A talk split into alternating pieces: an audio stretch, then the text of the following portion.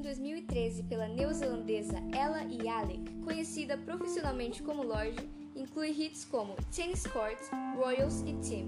O álbum, em sua versão original, contém 10 faixas, e hoje eu irei contar sobre cada uma delas e seu significado. Eu sou Luísa Lima e sejam bem-vindos ao Popcast. No inglês, existe uma diferença entre heroin e heroine, com o E. O álbum tem esse título, Pure Heroine, porque Lorde vai nos apresentar uma personagem que não é apenas coadjuvante, mas sim aquela que é puramente a heroína de sua própria história. Lançado quando a cantora tinha apenas 16 anos, uma mistura de faixas de seu primeiro IP, lançado em março daquele ano, The Love Club e novas edições, o disco ficou marcado como uma expressão absoluta das emoções que rondam a adolescência, especialmente para a geração Z, falando sobre os impactos da tecnologia, a nostalgia pela infância, os primeiros relacionamentos e muitos outros assuntos. Batidas sombrias e pesadas, com sons metálicos e sintetizadores em repetição, estão presentes em várias faixas, mas nunca afogam a melancolia e o sentimentalismo de Lorde. Você não acha chato como as pessoas falam?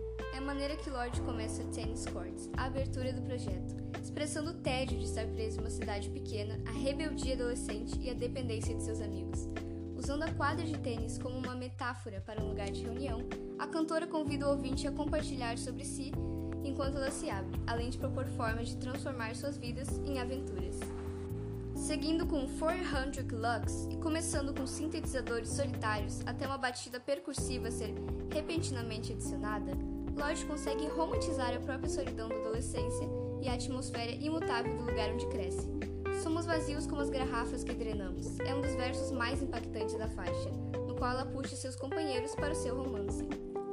Com Royals, a artista fala sobre a contracultura de não desejar dinheiro, fama ou riquezas, coisas intensamente presentes na cultura pop da época, contando sobre como toda sua turma está focada em um tipo diferente de empolgação, mas usando um tom sombrio, emocional e grave em sua voz. Já em Rips é outra das faixas que se mantiveram na imaginação popular até hoje, descrevendo ocorrências com as quais muitos podem se relacionar, como alguém derrubar um drink em você, correr pelas ruas à meia-noite, além de seus pais permitirem que você fique sozinho em casa. Lorde pinta um retrato de uma adolescência que, mesmo que muito bem aproveitada, está voltando ao medo de deixar esses momentos passarem. Com uma produção repetitiva e crescente, os sentimentos da cantora se intensificam ao longo da faixa, até o momento em que ela quase grita: Eu quero elas de volta, as memórias que tínhamos.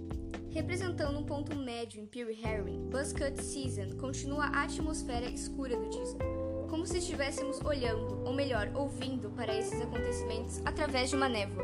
Eu vivo em um holograma com você. Com isso, Lorde conta sobre seu sentimento de irrealidade presente, ou às vezes desejável, na adolescência, criando esse ambiente no qual tudo está bem, tudo está certo, mesmo que na verdade o mundo em volta dela esteja em decadência. Team é a seguinte faixa e mostra o valor que Lorde dá para o coletivo, algo expressado em outras músicas também, apresentando um universo adolescente, escuro, suado e decadente, mas perfeito em sua própria maneira. A cantora constrói uma realidade na qual ela é a rainha em que as imperfeições e inseguranças suas e de seus amigos são romantizadas, mesmo que nunca seja vista nas telas de televisões. As peles deles, com crateras como a lua e sem joias entre dentes, podem ser referências à acne e os aparelhos dentais, já que ela está tecendo esse mundo com suas próprias imaginações adolescentes. No entanto, Lorde e seu grupo ainda querem fugir dali, se libertar, pois o que esse palácio quer é estar solto. A cantora, no entanto, nunca se perde em analisar somente a adolescência. Em Glory and Glory, ela traz uma visão mais geral sobre o que está acontecendo mundialmente e como essa sociedade vê sua juventude. Expressando-se por cima de uma produção épica, Lorde fala sobre se sentir uma gladiadora contra esse sistema que prende os jovens, sobre como pessoas desrespeitam as festas e diversões da adolescência, mas que é essa juventude que vai salvar todos eles, e sempre refletindo sobre as dualidades e paradoxos desse mundo em sua vida. Música Still Sen é uma das primeiras vezes em que Lorde explicitamente fala de sua fama. Com uma melodia mais suave que o restante de Pure Heroin, a cantora conta sobre como está crescendo e tentando esconder seu medo e nervosismo com a fachada de empolgação e trabalho constante, se mantendo sã e prometendo se manter boa e autêntica. Usando a metáfora de dentes brancos em White Teens, Lorde fala da conexão entre ideias de beleza e a popularidade adolescente. Cantando por cima de uma percussão de pandeiros e sintetizadores, ela toca na decadência de festas e assiste seus companheiros se divertirem enquanto ela mesma não se sente confortável.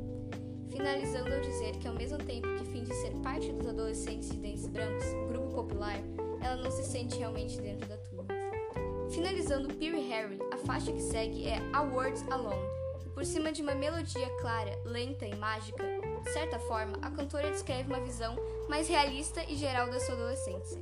O romantismo está presente com certeza, com a pura noção de estarmos vivendo em um mundo sozinhos, mas Lorde aponta as verdades por trás de seus sentimentos, além de trazer uma leveza e um sentimentalismo positivo por essa época tão paradoxal da vida. Ao fim da canção, ela faz um resgate à primeira faixa do projeto, fechando com maestria ao recitar com um sorriso nos lábios. Deixe eles falarem. Esse foi o episódio de hoje, espero que tenham gostado, compartilhem com seus amigos e até a próxima!